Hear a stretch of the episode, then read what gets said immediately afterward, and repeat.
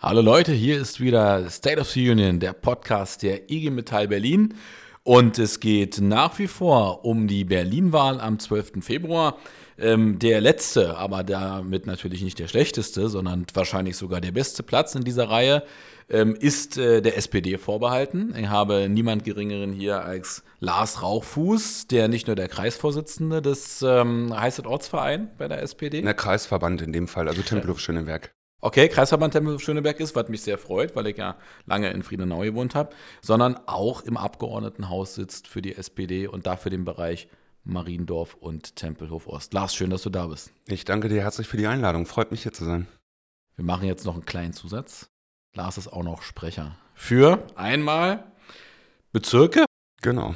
Und Produkthaushalt. Und im Vorgespräch, Lars, hast du gesagt, naja, Produkthaushalt versteht doch mal keiner. Ehrlich gesagt, Bezirke muss man auch noch erklären. Was, was, wofür bist du da Sprecher? Also für alle Bezirke oder was, was meinst du? Was ist damit gemeint? Naja, es geht im Grunde um die zweistufige Berliner Verwaltung, ne? dass du also auch auf Landesebene jemanden haben musst, der sich um die Bezirksverwaltung kümmert, um okay. die Bezirkshaushalte kümmert, ja. um die Verwaltungssteuerung auf beiden Ebenen und dafür bin ich eben der Sprecher einer SPD-Fraktion. Und Produkthaushalt, hast du recht, ist ein sehr, sehr nebulöses Wörtchen. Es geht im Grunde darum, dass wir Verwaltungsdienstleistungen in Produkte zerlegen, um sie bezifferbar zu machen im Sinne einer Kosten- und Leistungsrechnung. Das ist ein Spezialthema aus der Haushaltspolitik, aber intern relativ spannend, nach außen kaum vermittelbar. Muss, ja, aber muss jemand machen, ne? Also am Ende. Muss Irgendeiner ja musste es machen und sie haben dann mich gefunden. also, aber du musstest da nicht irgendwie, du wurde nicht gesagt, mach das jetzt, sondern du wurdest schon gefragt, kannst du dir das vorstellen und dann. Ja, also ich bin natürlich zu Beginn der Wahlperiode gefragt worden, was willst du machen? Und ich habe gesagt, Haushaltspolitik ist so meins und dann ja. war das relativ naheliegend, da auch in die Details einzusteigen.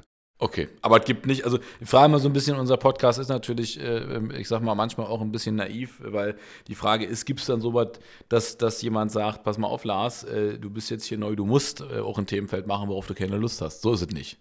Man wird dann schon auch gefragt. Na, man wird schon gefragt, aber mit ähm, relativ klarem Ergebnis oder vorhersehbarem Ergebnis. Also okay. hätte ich gesagt, nein, hätte ich die Aufgabe wahrscheinlich trotzdem bekommen. also die Wahlfreiheit ist sozusagen nicht so hoch. Lars, uns bitte vereint schon mal was, ähm, wobei in unterschiedlichen Stadtteilen. Ähm, ich bin ja Urberliner, äh, äh in ich Köpenick auch. geboren. Du auch? Ja. Und du bist wo geboren? Also im Martin-Luther-Krankenhaus ganz konkret und ja. dann das erste Jahr in Charlottenburg-Wilmersdorf am Lietzensee gewesen, aber ohne jede Erinnerung, muss ich ehrlich sagen. Und seitdem in Mariendorf da aufgewachsen. Das ist auch heute mein Wahlkreis, also ja. für mich praktisch Heimat. Das heißt, wenn du da auf der Straße unterwegs bist, dann erkennen dich die Leute und sprechen dich auch an. Ja, die Leute sprechen mich an. Man ja. kennt sich aus der Schule, man kennt sich aus dem Sportverein. Mhm. Meine Eltern sind beide Lehrer gewesen in Mariendorf, also auch darüber Bezüge, wo, mich, wo ich dann angesprochen werde. Ne? Ja. Ne? Ich kenne deinen Vater, ich kenne deine Mutter aus der Schule. Ja. Also es ist schon ein sehr geerdeter Wahlkreis und für mich wirklich Heimat. Und du bist also nach wie vor unheimlich gerne in der Gegend, also zumindest wenn man dir so zuhört, dann äh, kriegt man dich da nicht weg, stimmt? Es gibt keinen schöneren Ortsteil, muss ich echt sagen. Na gut, also gut, das siehst du jetzt anders. ja. ist ja für, für dich völlig in Ordnung, aber äh, ich will es nicht missen. Ich finde in Berlin, also dieser, wer den Podcast hört, weiß, dass jetzt immer auch Beweihräucherung kommt für Berlin. Äh, Berlin zeichnet genau das ja aus, dass wir so viele unterschiedliche tolle Bezirke haben und ähm, ich weiß nicht, wie dir geht. Manchmal denke ich, es gibt so für jede Lebenslage, für jede Emotion auch einen Bezirk, wo ich denke, auch heute habe ich manchmal, wenn ich durch die Stadt fahre, dass ich denke, ach, heute wäre ich jetzt gerne hier oder da. Nicht, nicht wohnen, ne? Mhm. Finde schon gut, wo ich wohne. Ähm, finde gerade Köpenick und so natürlich total toll. Ähm, aber das ist eine Vielfalt, wie man sie in anderen Städten eigentlich nicht findet. So. Absolut, würde ich auch so sehen. Also Berlin ist ja im Grunde ein Schmelztiegel, ja. aber eben auch ein ja, Millionendorf mit relativ vielen kleinen Kiezen. Ne? Also ja. man sagt das immer über München, Millionendorf, ja. aber eigentlich ist es Berlin mit äh, keinem klar definierten Stadtzentrum, ja. sondern sehr, sehr vielen unterschiedlichen Kiezen, unterschiedlichen Stimmungen und gerade deshalb so lebenswert. Aber das ist, ein, das ist ein guter Punkt. Ne? Äh, jemand hat letztens zu mir gesagt, Berlin ist doch irgendwie eigentlich so ein Dorf. Ne? Und das, du hast recht, also mehrere Dörfer in einem, ja. So Bezugspunkte. Ich finde trotzdem immer spannend, wo man sich in Berlin treffen kann, also mhm, wenn man überhaupt nicht drüber, drüber nachdenkt. Aber äh, im Grunde, das eint uns schon mal, wir finden, dass das eine tolle, lebenswerte Stadt ist. Eine Stadt, die viel erlebt hat in den vergangenen 30 Jahren. Ähm, wir werden darüber auch noch ein bisschen, ein äh, bisschen sprechen, aber erstmal muss einfach die Punkte rausgreifen, die natürlich mir total aufgefallen sind. Und der erste Punkt, darüber sprechen wir jetzt sofort. Dann haben wir vom Tisch, wo ist denn hier auf meinem Tisch das schöne Bild von dir und deinem Bruder? Denn äh, ich habe jetzt gelernt, du hast einen Zwillingsbruder. Genau so ist es. Ähm, der Zwillingsbruder hatte ein bisschen mehr Glück, weil er hat den schöneren Vornamen bekommen. Ja, da kann ich Find jetzt auch nichts mehr dran ändern, aber ich gebe dir recht. Danke. So, also hast, hast jetzt. Lieber Jan. Jetzt, ja, danke.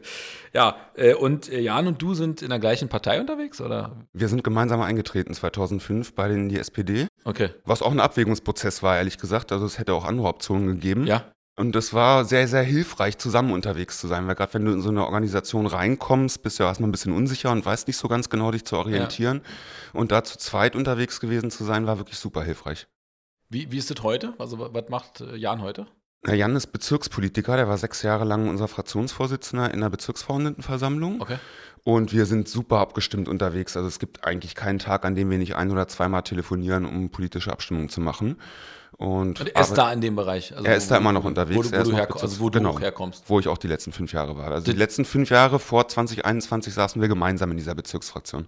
Das heißt, wer dich wählt, kriegt äh, nicht nur einen direkten Draht ins Abgeordnetenhaus, sondern weiß auch, er ist nach wie vor direkt im Bezirk an der Basis verhaftet. Davon kannst du mal ganz sicher ausgehen, ja. Naja, ist ja, ist ja schon eine Besonderheit, ne? Also, äh, weil ich sag mal, die, die, die, die, Bez die, wie heißen die bei uns? Bezirksverordneten? Äh, Bezirksverordnetenversammlung, das sind ja. sozusagen die zwölf Bezirksparlamente. Ja, die, die sind ja jetzt, also musst du mir mal sagen, ist es das so, dass es da einen riesen Rand drauf gibt oder ist das eher was, was so durchschnittlich beliebt ist bei den Leuten, das zu machen? Naja, es ist schon relativ schwierig, das auch nach außen zu vermitteln, was da alles passiert. Ne? Aber ja. es sind wichtige Funktionen. Also die machen Bezirkshaushalte, die machen Bebauungspläne, was mhm. ja auch relativ wichtig sein ja, kann vor Ort im Bezirk. Ähm, dass es jetzt einen riesen Run auf die Bezirkspolitik gibt, würde ich jetzt nicht sagen. Aber ja. es sind wichtige Funktionen und ähm, braucht ver verantwortungsbewusste Politikerinnen und Politiker vor Ort. Gibt es dafür eigentlich Geld oder ist das so komplett Ehrenamt mit Entschädigung? Na, es ist Ehrenamt mit Entschädigung, genau. Also Und, die kriegen eine äh, Aufwandsentschädigung. Ist es wirklich Ehrenamt oder ist es umfangreich? Na, nee, es ist schon ein Halbtagsjob, wenn du es ernsthaft ja? machen willst. Ja, also die sind schon 20, 30 Stunden die Woche damit beschäftigt, weil ja mehrere Ausschüsse hast. Ja. Fraktionsarbeit hast, natürlich okay. auch Öffentlichkeitsarbeit und solche Geschichten machen musst, aber es ist trotzdem formal ein Ehrenamt. Und das heißt eigentlich, wenn man das richtig durchziehen will, dann könnte man nicht mehr Vollzeit arbeiten in einem anderen Job. Na, es geht schon, habe ich ja die letzten fünf Jahre vor dem Abgeordnetenhaus auch gemacht. Ja. Aber es bringt dich an bestimmte Belastungsgrenzen. Das ist schon so. Und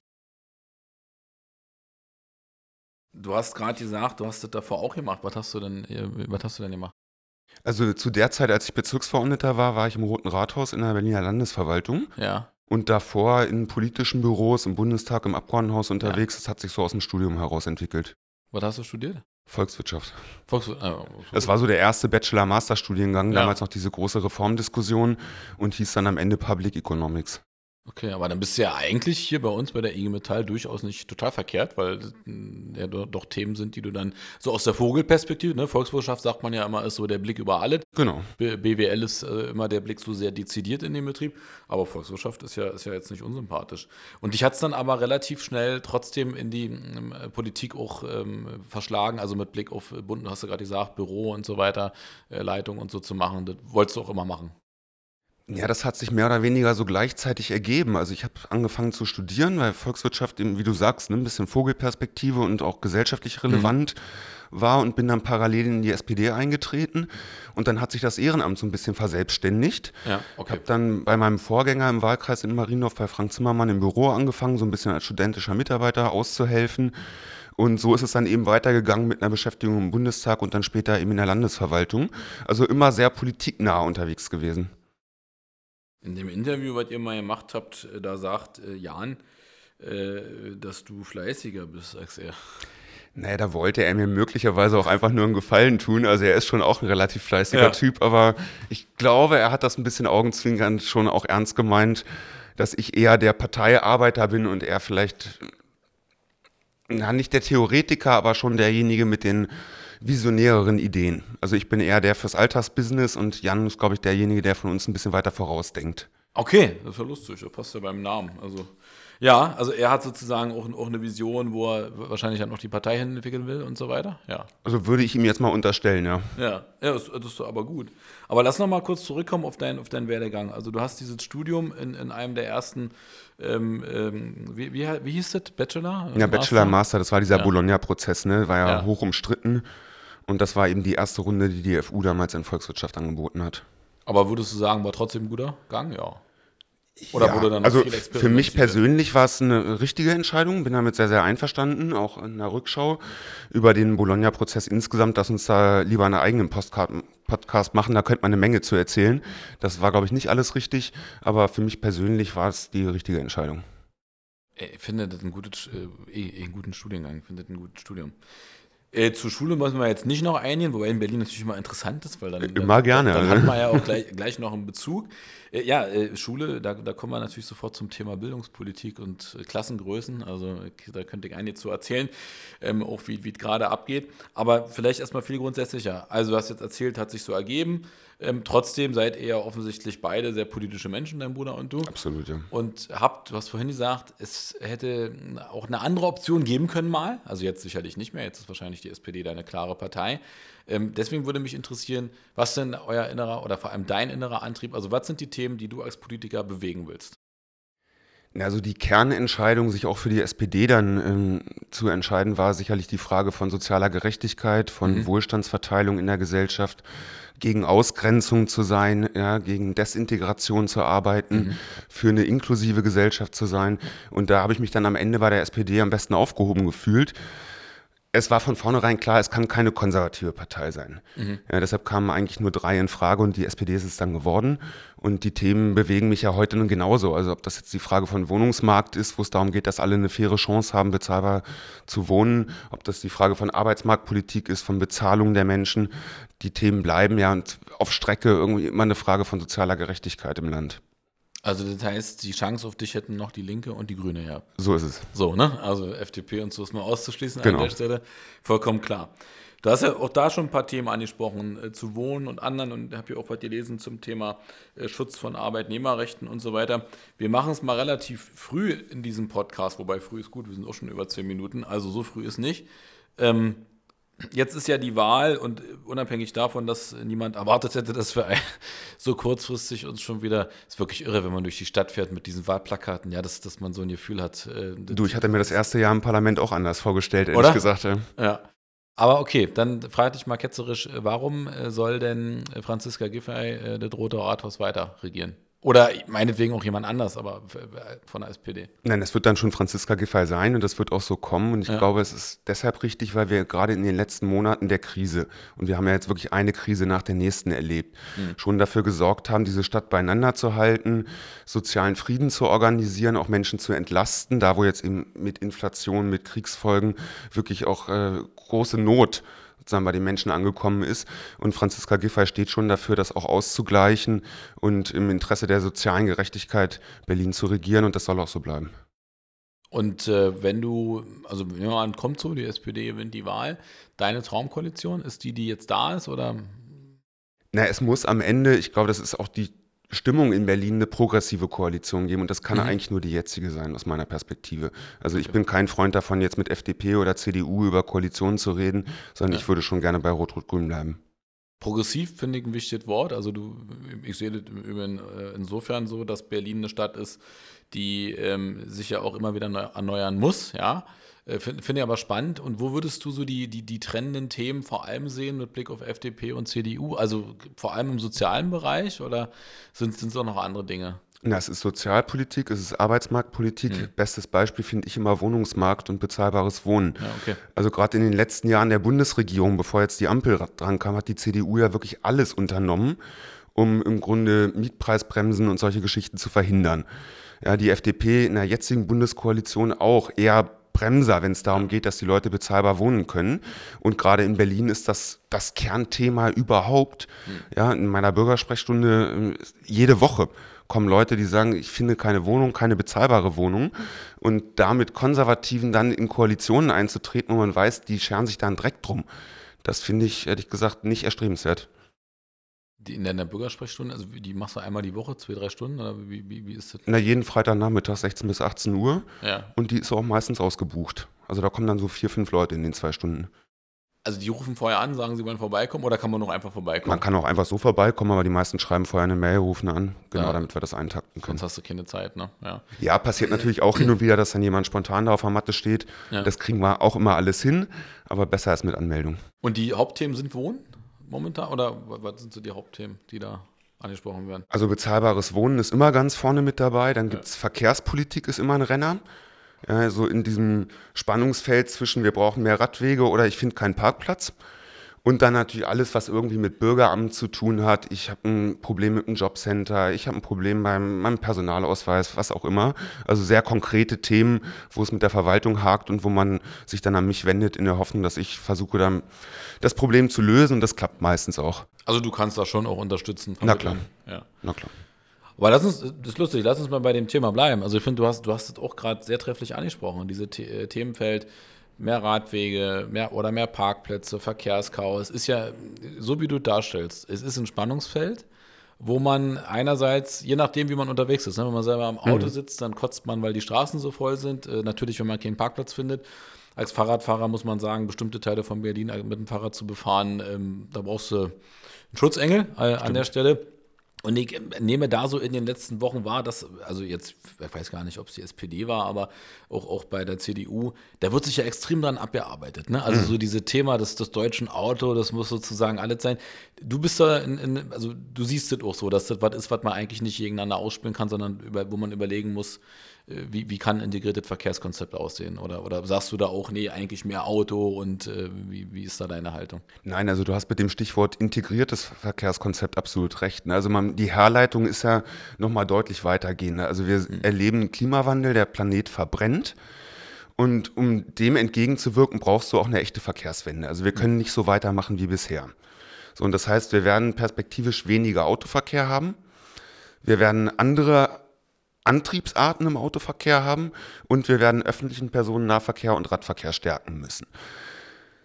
Wir erleben trotzdem eine Diskussion, die immer zwischen diesen Polen und der jeweiligen eigenen Befasstheit ja. unterwegs ist. Ne? Also die Autofahrenden sagen mir, es wird immer schlimmer in Berlin, ich finde keinen Parkplatz, ich komme nicht mehr durch. Da haben sie in Teilen ja auch recht mit. Mhm. Auf der anderen Seite habe ich die Fahrradfahrenden, die, denen es gar nicht schnell genug geht, überall geschützte Radverkehrsanlagen mhm. zu machen richtiger Ansatz, aber ich glaube, man muss diese Pole versöhnen und am Ende versuchen, einen Weg zu gehen, der zu einer Verkehrswende führt, aber nicht zu einer eskalierenden Diskussion zwischen den unterschiedlichen Antriebs- und Verkehrsarten, weil das zerreißt letzten Endes die Gesellschaft. Das ist gar nicht nötig, weil wir uns im Ziel eigentlich einig sind. Wir brauchen eine andere Art von Mobilität in Berlin, die vor allen Dingen klimagerecht ist. Na, und vor allem gibt es ja auch genug, die einfach mehrere Verkehrsmittel nutzen. Natürlich. Deswegen habe ich das ja vorhin auch so gesagt. Also ich fahre auch gerne Öffis und genauso gerne fahre ich Auto.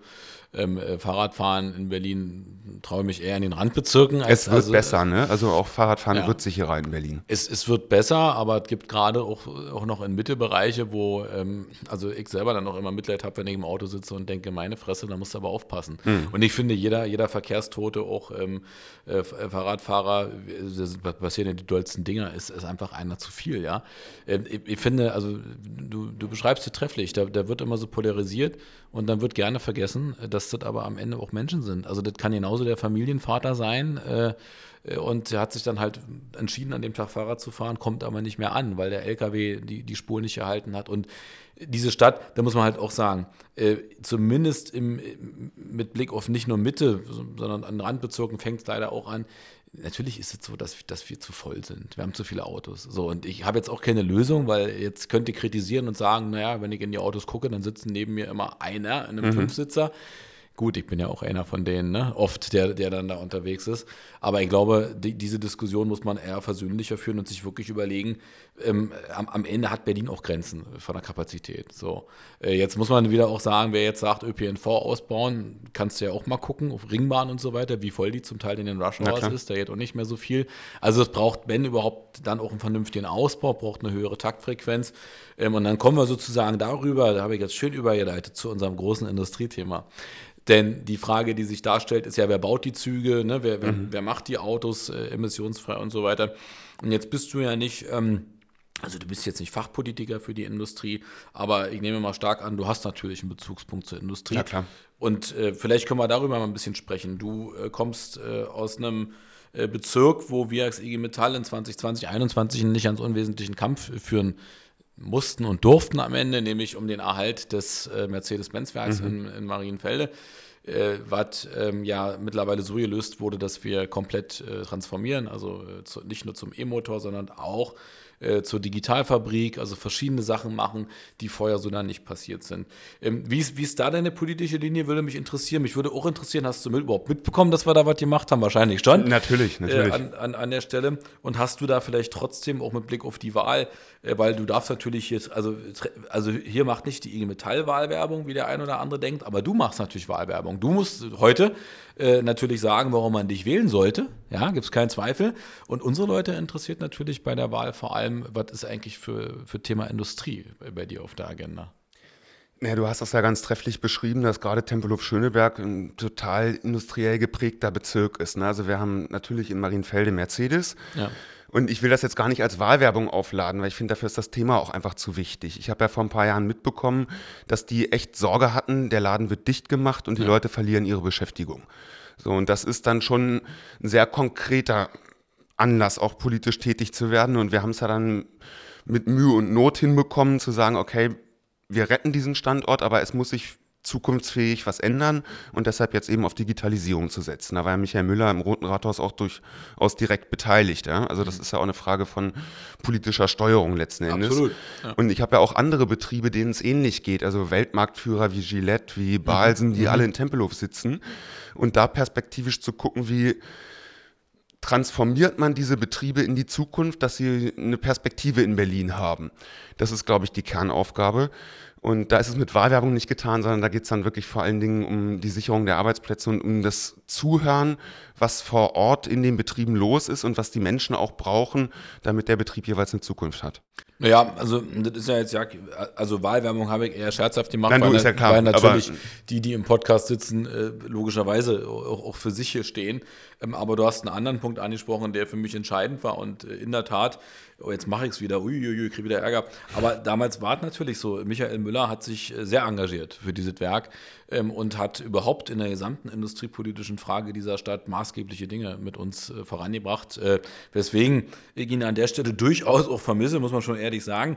Und das ist sozusagen, jetzt kommt der Kritikmodus für dich und deine Partei. Ähm, das letzte Jahr war mit Blick auf die Industriepolitik eher schwach. Also wir hatten mit, mit äh, Michael Müller zwei Industriegipfel, äh, wo, wo wir dann auch die CEOs eingeladen hatten. Wir haben regelmäßig im Skip getagt. Wir haben es im letzten Jahr auf einen Skip gebracht. Mhm. Ähm, jetzt ist, äh, jetzt ist noch mal einer äh, vor der Wahl. Also ich will das ja nicht komplett verurteilen, aber mein Gefühl ist, dass mit Blick auf die Beschäftigtenzahlen, also wir haben 110.000 Arbeitsplätze klassische Industrie, ähm, wir haben äh, eine relativ hohe Zahl an zuordnenbaren industriellen Dienstleistern. Und wir haben in Berlin äh, lustigerweise zusammengefasst unter Kreativwirtschaft den Bereich Digitalwirtschaft, mhm. also 120.000 Arbeitsplätze. Da kannst du mal von ausgehen, der Großteil davon äh, ist sowas wie Carriot und Co. Also das sind die Softwareentwickler von Volkswagen und so weiter und so fort. Also, wenn man es mal zusammenfasst, wahrscheinlich eine, eine Viertelmillion, keine Kleinigkeit für, für diese Stadt. Äh, und mir, mein Gefühl ist, und da kannst du ja auch sagen, ob du das anders machen würdest oder wie du das findest, da müsste äh, eigentlich, also ich habe es auch ganz klar gesagt in den anderen Podcasts, wir werden nach der Wahl uns da auch klar positionieren. Ich, ich, möchte, dass hier mehr passiert und ich möchte vor allem, dass nicht wieder die Idee entsteht, äh, Berlin ist irgendwie arm, aber sexy, sondern Berlin ist sexy, ist Berlin sowieso. Aber Berlin kann auch gerade für die Dekarbonisierung, äh, für diese digitalen Betriebe, aber auch für die klassische Industrie ein Vorreiter sein. So und deswegen so ein bisschen, du, du merkst schon, ich mache das jetzt nicht so bösartig, aber ein bisschen Kritik, da, da ist unter Michael Müller mehr passiert. Also warum, ich frage mal so, warum, warum soll man denn jetzt die SPD wählen, wenn wir jetzt wissen, ein Jahr ist es so passiert? Also, also lernt ihr daraus? Oder gehst du dann auch hin und sagst, das muss anders werden? Naja, wir lernen natürlich daraus, klar. Und ich glaube, die Anlagen sind ja gemacht. Also du sprichst ja zu Recht das Engagement von Michael Müller an. Und wir haben mit dem Steuerungskreis Industriepolitik, mit den Mobilitätsgesprächen seinerzeit, wo es ja auch um Transformation in der Automobilbranche ging, ähm, schon eine Menge Anlagen gelegt. Ich habe auch ehrlich gesagt den Eindruck, dass unser Wirtschaftssenator, der Stefan Schwarz, dass der von Linkspartei über Handwerkskammer bis IHK sehr respektiert ist. Also dass da gar nichts passiert, würde ich jetzt nicht sagen. Aber ich nehme natürlich jetzt erstmal deinen Punkt mit, da dürfte noch ein bisschen mehr gehen. Und das wäre dann natürlich für nach der Wahl ein wichtiges politisches Anliegen, ist doch klar. Ja. logisch. Und du hast ja auch nochmal angesprochen, dass, also ne, genau, Gillette und so weiter auch bei dir im Bezirk ist. Also es ist ja so ein Bezirk, wo viel, ich sag mal, klassische Industrie noch da ist, genau. auch sehr lange schon, ne, sieht man an den Gebäuden. Man sieht aber eben auch, wenn man zum Beispiel bei Gillette davor steht, schräg gegenüber, sieht man auch schon ein Gebäude, was eben mal ein Industriegebäude war und nicht, nicht, nicht mehr genutzt wird. Ne? Also deswegen glaube ich, muss da einfach mehr Energie rein. Das ist auch keine Kritik, also im Übrigen will ich auch deutlich sagen, äh, an, an Stefan Schwarz schon mal ja nicht, weil ich finde, das ist ein, das ist ein toller Wirtschaftssenator, aber ähm, nicht zu Unrecht hat ja ähm, Harald Wolf damals gesagt, ähm, Steuerungskreis Industriepolitik ist, muss Chefsache sein. Also das, das reicht nicht auf Wirtschaftssenatorenebene, das muss sozusagen vorne angesiedelt sein. Und ich glaube, deswegen habe ich vorhin noch so ein bisschen, als du hast es ja zu treffend erzählt, diese Krisenbewältigung und so, ich halte das doch alles nicht für verkehrt, aber das andere ist natürlich, also mittlerweile ist fast sicher, wir haben irgendwie immer eine Krise. Ist fast safe. Leider, Leider. Ja. ja. Und umso mehr ist ja wichtig, sich in der Krise trotzdem auch auf die Dinge zu konzentrieren, die wir vielleicht sonst verlieren. Und hätten wir damals nicht interveniert bei Marienfelder, bei, bei Mercedes-Benz, ähm, dann glaube ich, wäre, das Werk wäre vielleicht nicht komplett verschwunden. Aber so wie es jetzt transformiert wird, das hätte ohne den massiven Einfluss sowieso der IG Metall, aber auch damals von, von Michael Müller, äh, nicht funktioniert. Ja. Das glaube ich auch. Und das ist ja gerade auch der Wert gewerkschaftlicher Arbeit, dass es natürlich ja. ohne euer Engagement nicht zu diesen Ergebnissen kommen würde. Politik kann das unterstützen, Politik muss das auch unterstützen. Das ist ja nicht nur bei mir im Bezirk, es ist ja auch Siemensstadt und was Michael Müller da alles vorangebracht hat. Aber es geht eben immer nur im Schulterschluss mit den Gewerkschaften, natürlich. Ja, absolut. Wenn du jetzt wiedergewählt wirst, bist, bist, du eigentlich direkt gewählt? Ich bin direkt gewählt, aber habe auch einen relativ aussichtsreichen Listenplatz, also die Chancen stehen ganz gut. Sag mal, dein, dein Wahlergebnis war? Na, ich hatte so knapp 30 Prozent und lag so 1,5 Prozent vor dem Kollegen von der CDU. Das waren so ein paar hundert Stimmen Unterschied. Aber also, also es könnte eng werden, okay. aber ich engagiere mich da jetzt schon im Wahlkampf relativ ordentlich ja. dafür, dass es auch diesmal wieder klappt. Und dein Listenplatz ist aber so weit oben, dass du sagst. Äh das ist in Tempelhof Schöneberg, ja, mein Bezirkslisten, Listenplatz ah, 1, das dürfte okay. was werden, ja. Ah, du hast Listenplatz 1. Ja. Also du bist offensichtlich auch in der Partei sehr getragen. Also sieht so aus. Naja, als Kreisvorsitzender hat man dann schon auch die Rolle, sozusagen so eine Liste anzuführen. Okay. Das ist nicht selbstverständlich, aber es ist relativ üblich und in dem Fall ist es eben so. Ähm, trotzdem geht es mir jetzt nicht um den Listenplatz. Ich will diesen Wahlkreis, mein Heimatwahlkreis, natürlich direkt gewinnen. Und dein direkter Konkurrent ist ein CDU-Mensch? Genau. Und, und, dann erst mit Abstand Grüne, Linke oder? Mit deutlichem Abstand dann die Grünen. Ja, also in, in der Konstellation. Genau. Okay.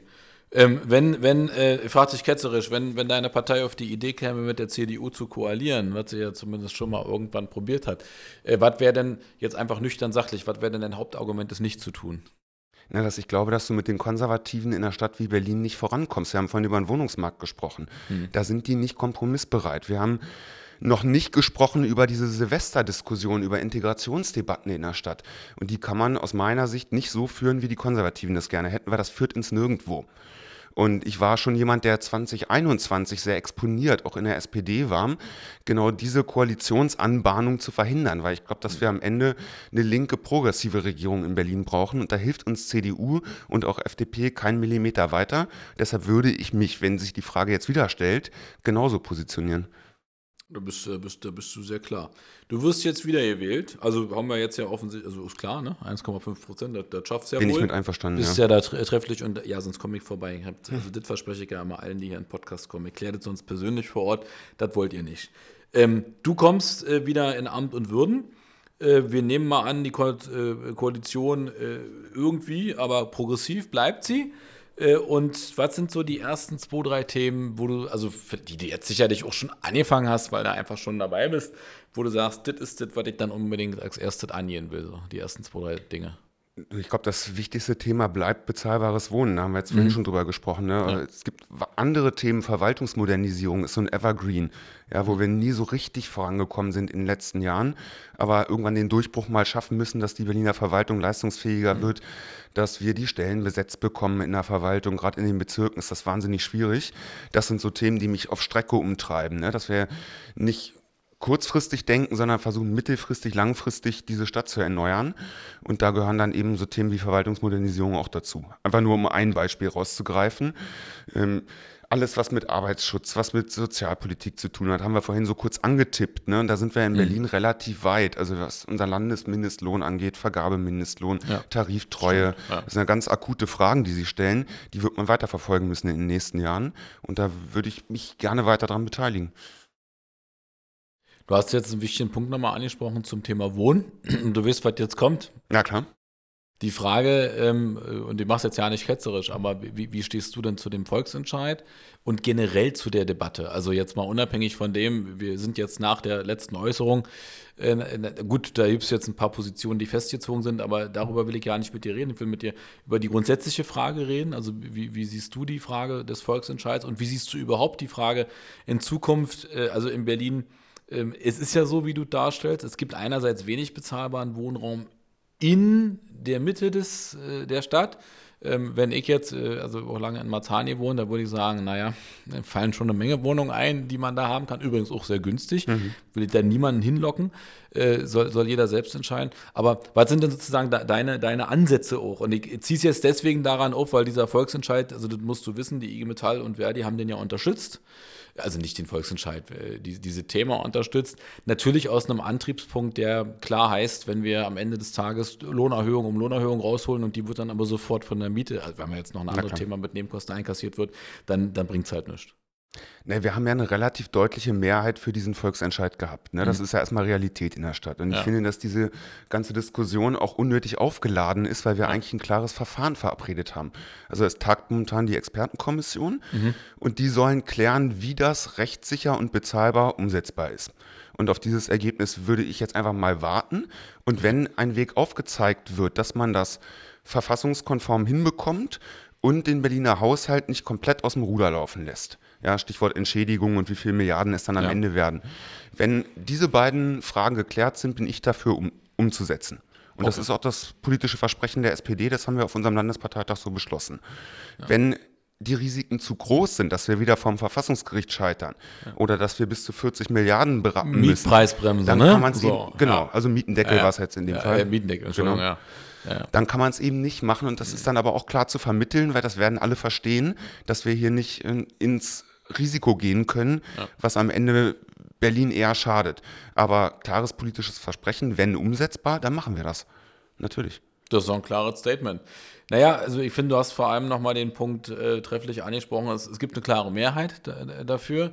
Ähm, jetzt sage ich auch an der Stelle, ob äh, Enteignung per se das äh, einzig richtige Mittel ist, weiß ich nicht. Also ich glaube, man muss klug abwägen.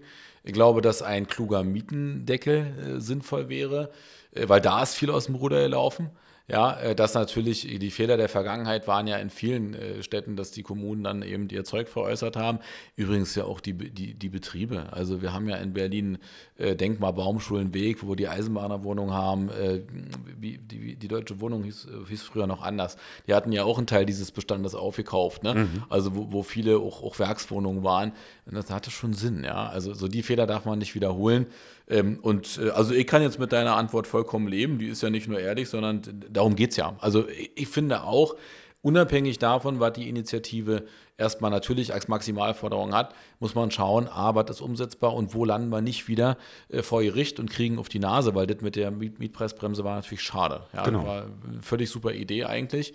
Äh, und da muss man im Übrigen auch dran weiterarbeiten. Würde mich mal interessieren, bist du da auch äh, initiativ unterwegs, also dass da auch im Bund weiter dieses Thema verfolgt wird? Ja, na klar. Ja. Wir scheitern damit bisher in der Koalition an der FDP, die das einfach nicht will. Ja.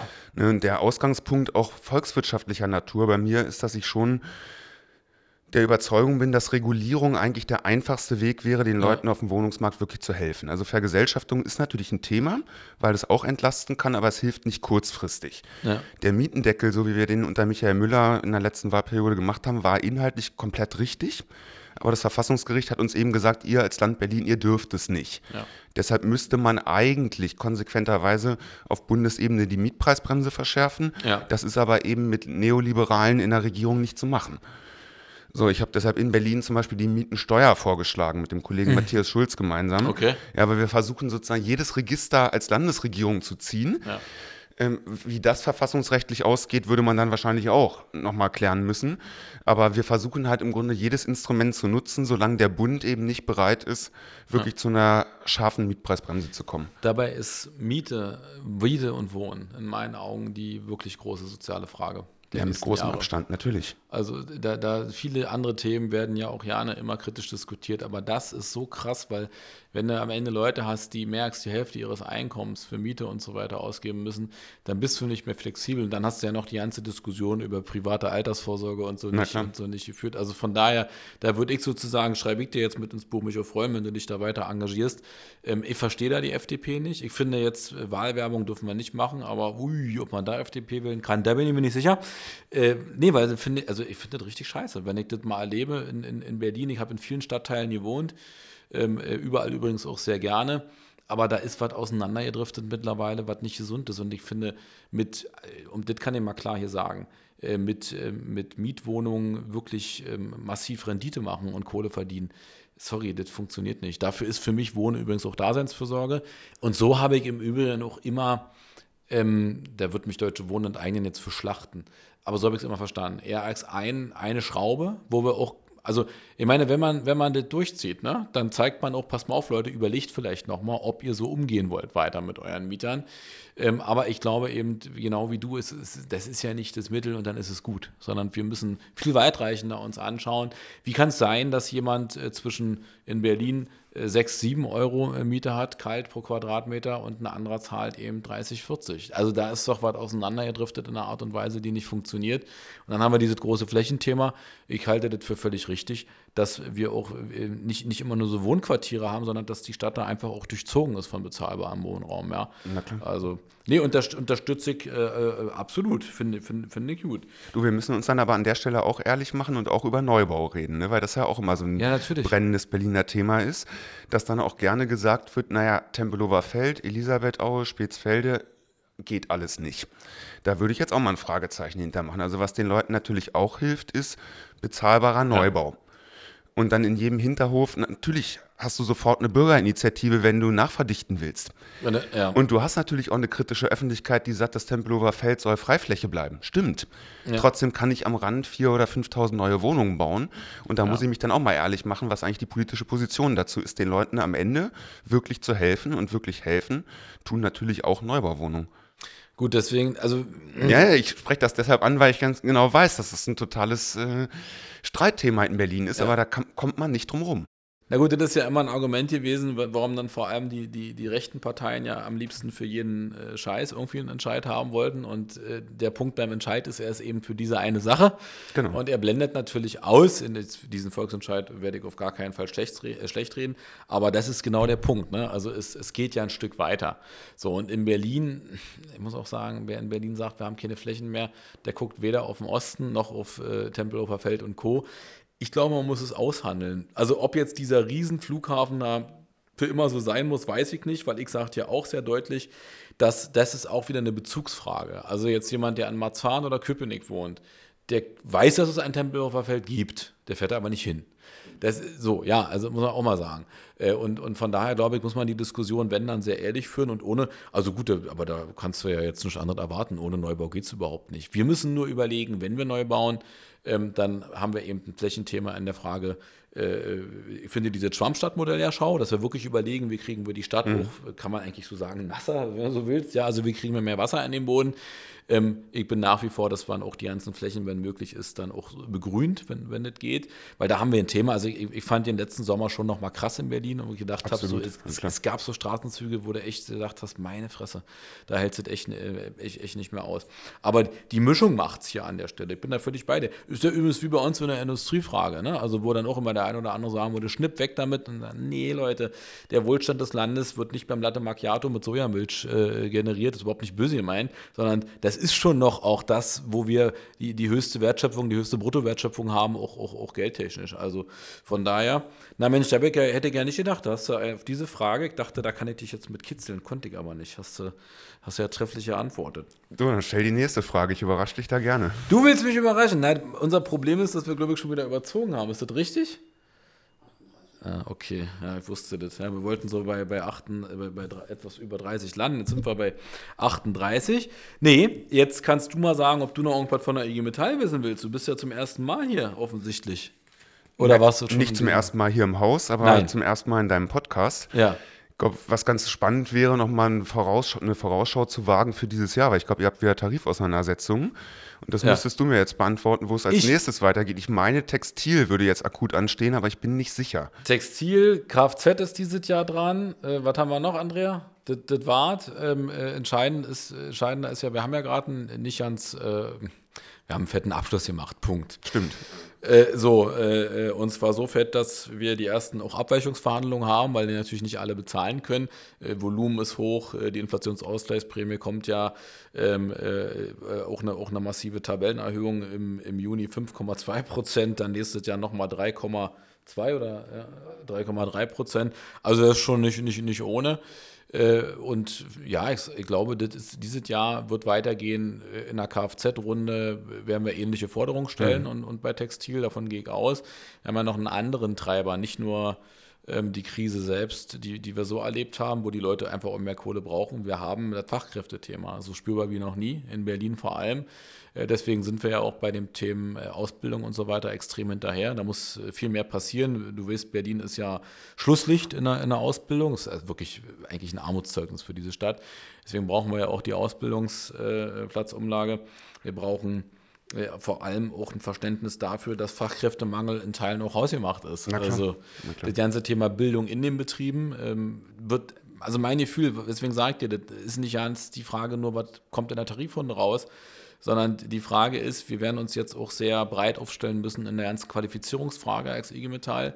Wir werden die Transformation, über die wir ja viel und trefflich sprechen, nur begleiten, wenn klar ist, dass die Leute, die da sind, die sind, mit denen du machen musst, weil ja, es gibt kaum noch neue, die dazukommen.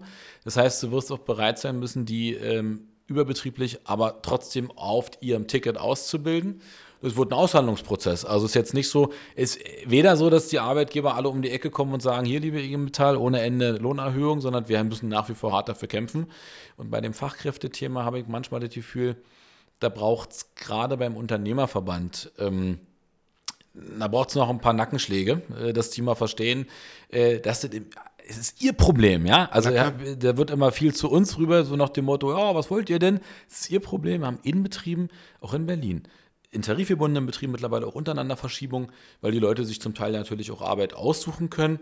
Deswegen die klassischen Probleme, alle an Mitbestimmung und so, bleibt äh, nicht außen vor. Also es ist jetzt nicht so, dass das ein traumhafter Arbeitnehmerinnenmarkt einfach nur ist, aber ähm, es wird für die Arbeitgeber schwieriger, Leute auch auf Dauer zu binden, äh, Spezialisten auch zu finden.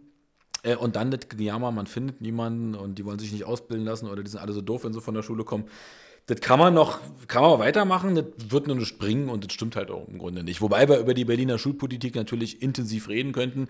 Die ist ähm, ja seit Jahren eine Katastrophe und äh, die, die Klassenstärken in Berlin suchen, glaube ich, ihresgleichen. Das mag stimmen ich glaube bloß trotzdem nicht, dass, dass die meisten aus der Schule kommen und einfach doof sind. Also ich, ich glaube, das ist auch so ein bisschen so eine Illusion, ja, die, die, so, so ein Märchen, was, was da gemacht wird. Also da habe ich eher den Eindruck, da müssen wir, wenn wir Transformation ernst meinen, jetzt wirklich ran. Äh, die grundsätzliche Frage von, von Dekarbonisierung auch äh, verfestigen in den Betrieben, dass sie als Industrie die Lösung sein müssen.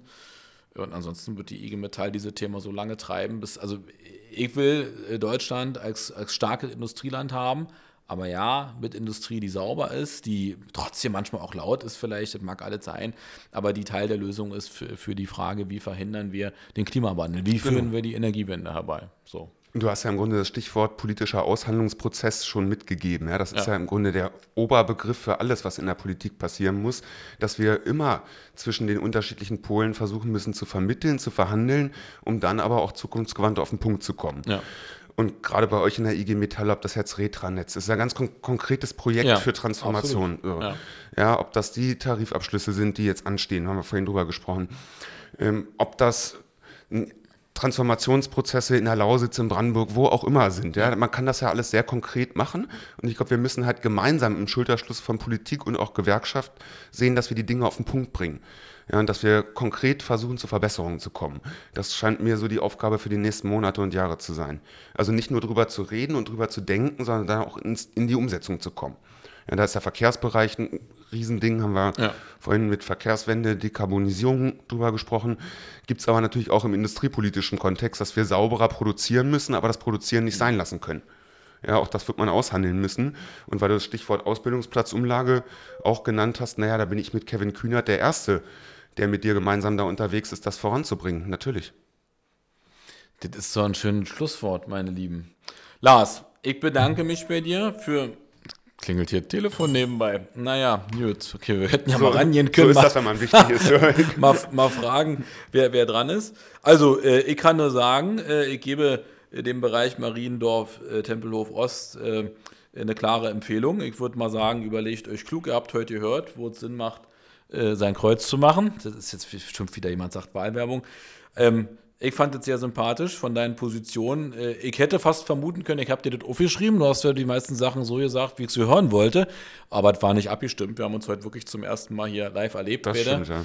Ähm, ich fand es sehr sympathisch und äh, ich kann mir gut vorstellen, dass äh, nicht unwahrscheinlich ist, dass dein Direktmandat da verteidigt wird von dir und freue mich dann auf die Zusammenarbeit. Wir haben ja ein paar Betriebe bei dir vor Ort, auch wenn du jetzt nicht Industriesprecher bist, aber vielleicht macht es ja trotzdem Sinn, sich bei der einen oder anderen Sache auszutauschen. Und ich sage vielen Dank und viel Erfolg für alles, was du dir wünschst bei dieser Wahl am 12. Februar. Ich wünsche mir auf jeden Fall, dass wir ein Jahr später keine neue Wahl haben. Da bin ich sehr einverstanden durch. Ich danke dir herzlich für die Einladung und dann machen wir ein kämpferisches Gewerkschaftsjahr draus. Der, äh, Schlusswort, kann nicht mehr dazu sagen. State of the Union, der Podcast der IG Metall Berlin mit Lars Rauchfuß. Haut rein, ciao.